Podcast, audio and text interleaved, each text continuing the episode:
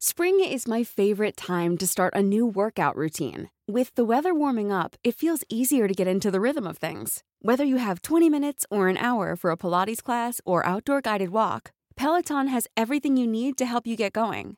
Get a head start on summer with Peloton at onepeloton.com. Just browsing around, about to go to sleep. Currently in Sao Paulo, Brazil. Y about to start a meeting with 15 people at the office. Fueron mis primeras palabras en Twitter. Era enero de 2007 y no tenía la menor idea de qué se trataba. Evidentemente creía que era un diario íntimo para mi ego políglota. Este es el capítulo Perdón por lo extenso del mensaje del libro Soy Solo. Más información en soysolo.com.ar. Un par de años después usé la metáfora de un bar ruidoso para describir a esa red social. La gente entra y grita algo. Si lo oís y te interesa, lo tomás y le respondes. Al principio, todos teníamos buena onda. Claro, éramos nerds y geeks, early adopters, nos llamaríamos después. Fui feliz cuando empezaron a tuitear el estado del tránsito. Ya no tenía que pescarlo justo en la radio para mis largos viajes a la oficina.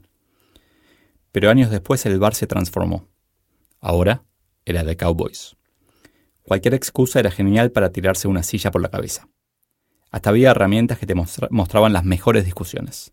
Twitter, como empresa, era un éxito aun cuando todavía no facturaba un dólar. Con una excusa tonta, para mí lo de los 140 caracteres era un capricho, lograron sacar al periodista que llevamos dentro.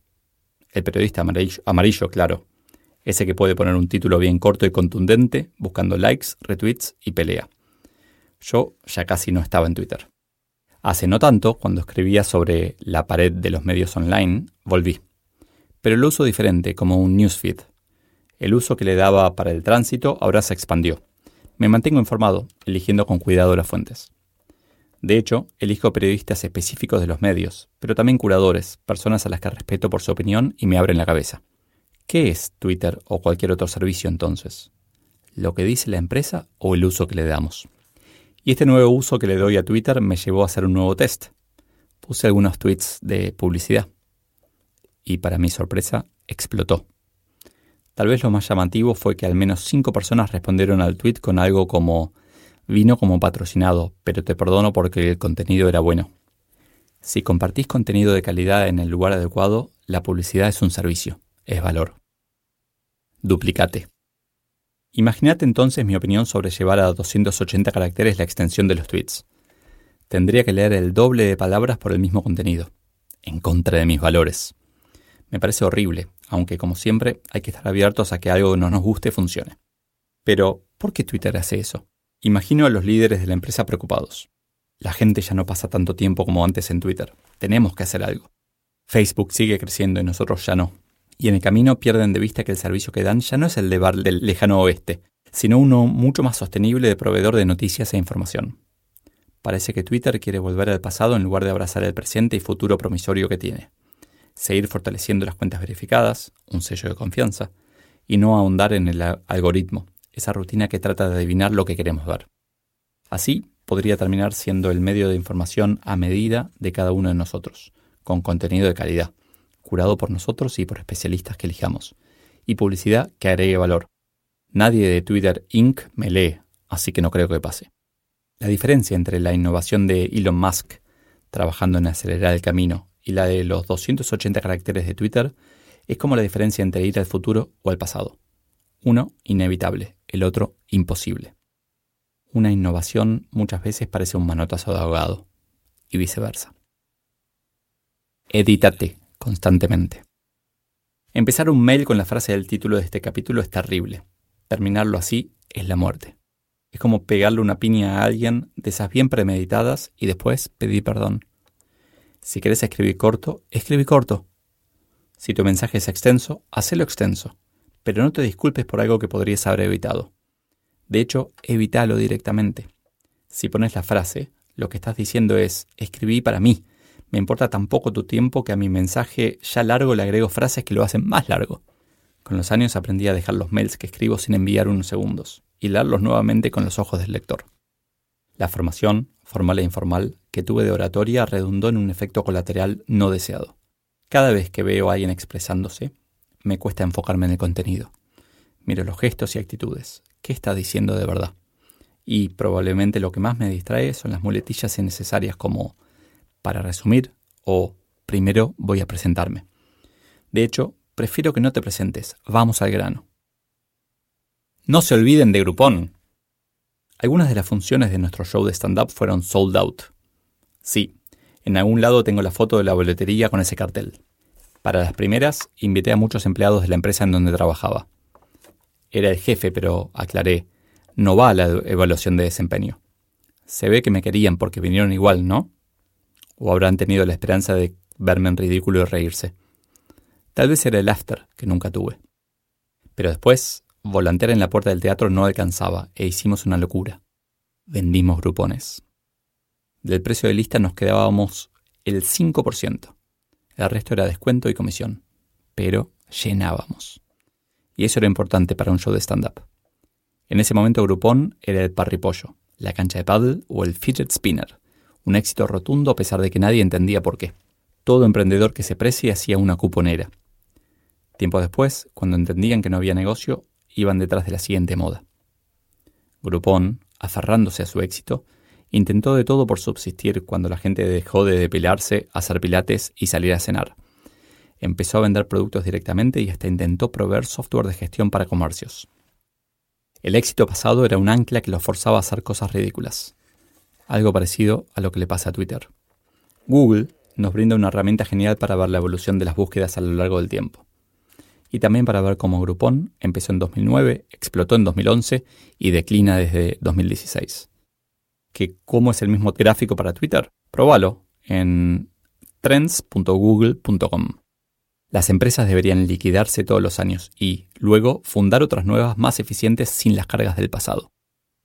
Ya sé, parece ridículo, pero la historia de la Tierra tiene casi 5.000 millones de años. La humana, unos 10.000. Y la de las empresas, apenas unas décadas.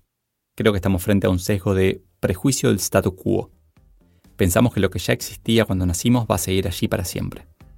Y nada, hasta ahora, duró para siempre. Que las empresas, y podés reemplazarlo por lo que gustes, países, sistemas, especies, aparezcan y desaparezcan, es sano. Aunque duela. Perdón por lo extenso del mensaje.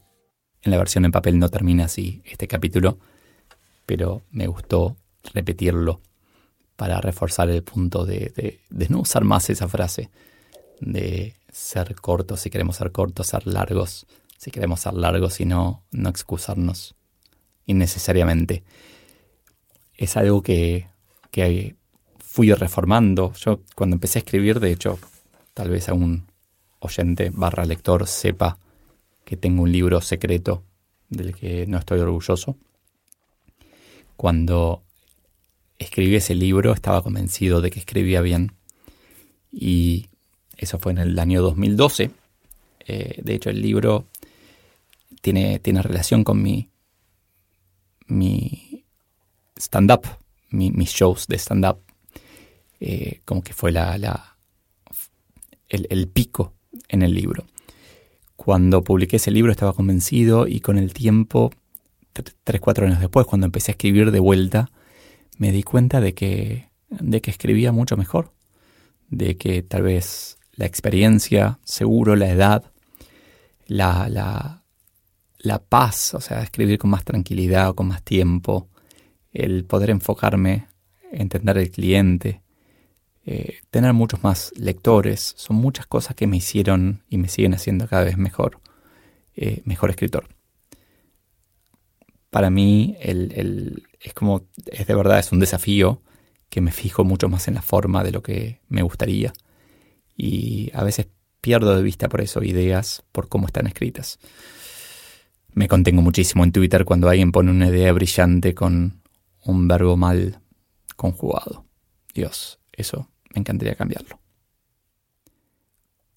Como dije en el capítulo anterior, aprovecho ahora de vuelta para agradecerte por estar escuchando y agradecerte de vuelta si te gusta y, lo compartís. Me, encanta la idea de llegar a la mayor cantidad de gente posible con este, con este libro. De vuelta, Gracias.